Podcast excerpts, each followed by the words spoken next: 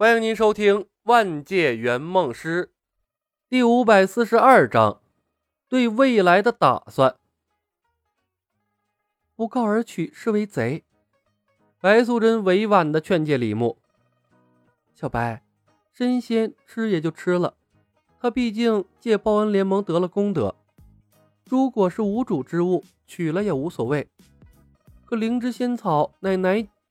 那南极仙翁的镇山之宝，我们怎么能趁仙翁被困在天庭，无端端的去抢来自用呢？这这不太好吧？白姐姐，我以为这么长时间了，你应该了解我是个什么样的人了。李牧看着白素贞，一脸无奈。人不要脸，天下无敌呀！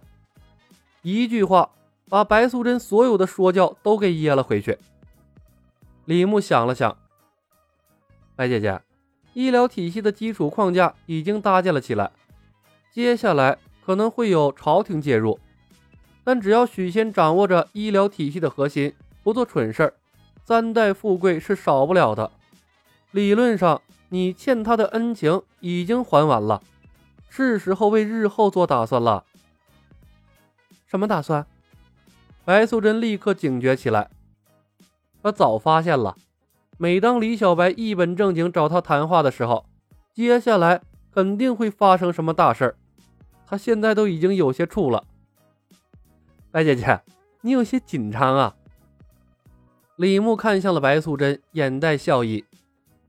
啊，有吗？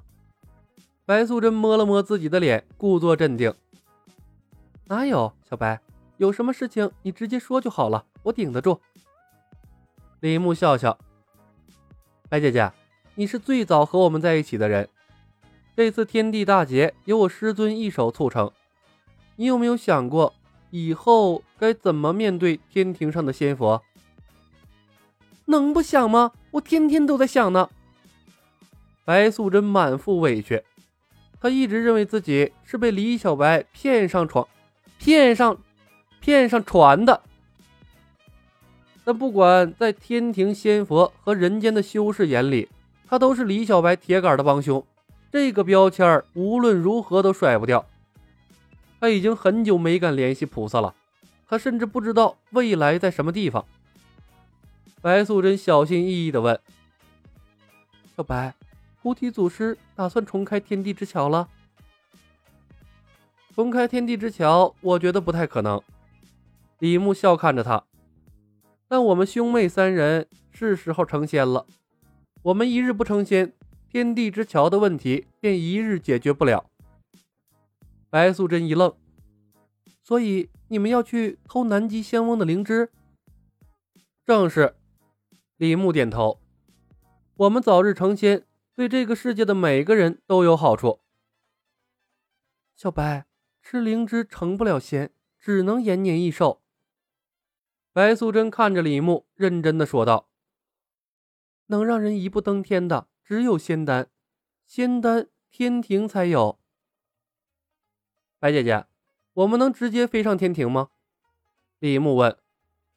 他记得在剧情里，白素贞飞着飞着就直接上天了，还差点就偷到了圣母娘娘的仙丹。白素贞古怪的看着李牧：“可以飞上去。”但如今天地之桥断绝，上去就下不来，而且天庭的人应该恨透你们了。他没有说完，但那意思不言而喻。李牧道：“所以我们才要提升自己的实力。”白素贞犹豫了片刻，秀眉微蹙：“小白，菩提祖师给你们的考验，真的是成仙成圣？”重新梳理天地秩序。李牧点头，不成功便成人。白素贞看着李小白，所以你今天来找我，问我打算怎么面对天庭诛仙，是准备失败之后为我谋求一条后路吗？李牧愣了一下，躲开了白素贞的眼睛，看向了远处。是我们有祖师护着。即便失败了，也不会有性命之忧。但在这件事中，你和小青牵涉太深，我怕他们最后会迁怒你们。白素贞看着李牧，眼神突然间变得格外复杂。她轻出了一口气，好似放下了千斤重担。好吧，我带你们去紫薇山。他停顿了一下，说道：“小白，一路走来，我看到了你们做的所有事情。虽然我不太认同你们的做事方式，但不可否认，结果是好的。不要再说我和小青是受你们牵连这样的话了。如果我不同意，没人能逼我们那么做。就像你常对汉文说的一样，去做你该做的事情，不要顾及我们。”瞻前顾后不是你的性格。李牧忽然沉默了，好大一会儿，他才对着白素贞露出了一个灿烂的笑容。白姐姐，你放心好了，即便我离开了这个世界，也不会有人敢动你们一分一毫的。白素贞眨了眨眼睛，我信你，毕竟我也算得上是菩提祖师这一脉的人了，祖师一定会护我周全的。对不对？李牧笑道：“那是当然，除非这个世界上从来没有什么菩提祖师。”白素贞笑看着李牧，默默的在心中补充：“小白，你的漏洞太多了。”一天后，李牧停下了对佛门三护法的肥皂剧技能。你们这群骗子！我妈没有死，我妈没有死。在夜叉悲怆的哭声中，佛门三护法结束了他们近乎三个月的演出。当所有人都在期待后续的时候，护法们化作了三道金光，如流星一般直奔西方而去。走了？他们怎么走了？不演了吗？钱塘县的百姓们早已经习惯了时时刻刻抬头就能看到一出喜剧，结果。这佛门三护法突然消失了，顿时引发一片哗然。许多人怅然若失，心里边空落落的，像丢了什么重要的东西一样。修士们最是警觉，有机警的马上来求王府探听情况。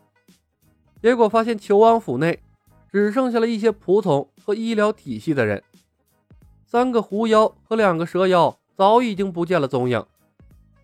修士们大惊失色，第一时间把蛇妖和狐妖失踪的事情报上了天庭，而后也陷入到了无所适从的状态。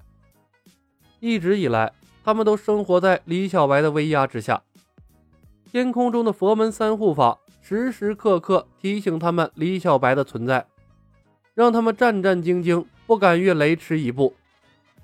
如今，李小白等人消失了。他们忽然不知道该干什么了。当然了，心中充斥更多的是不安全感。李小白的一举一动背后蕴含的深意太多了，他们不得不谨慎行事。于是，一群人去寻找消失的佛门护法，另外一群人则开始秘密地寻找起了李小白等人的踪迹。